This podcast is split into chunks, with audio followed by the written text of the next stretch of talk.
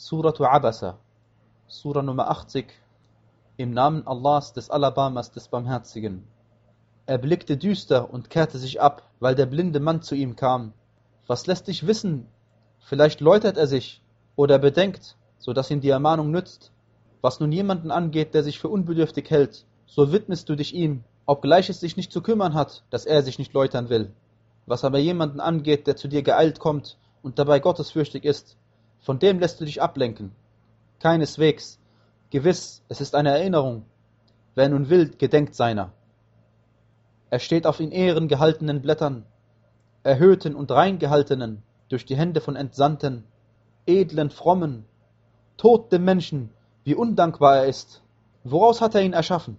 Aus einem Samentropfen hat er ihn erschaffen und ihm dabei sein Maß festgesetzt. Den Weg hierauf macht er ihm leicht. Hierauf lässt er ihn sterben und bringt ihn dann ins Grab. Hierauf, wenn er will, lässt er ihn auferstehen.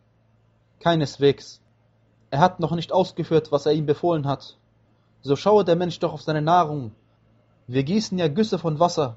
Hierauf spalten wir die Erde in Spalten auf und lassen dann auf ihr Korn wachsen und Rebstöcke und Grünzeug und Ölbäume und Palmen und Gärten mit dicken Bäumen und Früchte und Futter als Niesbrauch für euch und für euer Vieh. Wenn dann der betäubende Schrei kommt, am Tag, da der Mensch flieht vor seinem Bruder und seiner Mutter und seinem Vater und seiner Gefährtin und seinen Söhnen, jedermann von ihnen wird an jenem Tag eine Angelegenheit haben, die ihn beschäftigt. Die einen Gesichter werden an jenem Tag strahlen, lachen und sich freuen, und auf den anderen Gesichtern wird an jenem Tag Staub sein. Und sie werden von Dunkelheit bedeckt sein. Das sind die Ungläubigen und Sittenlosen.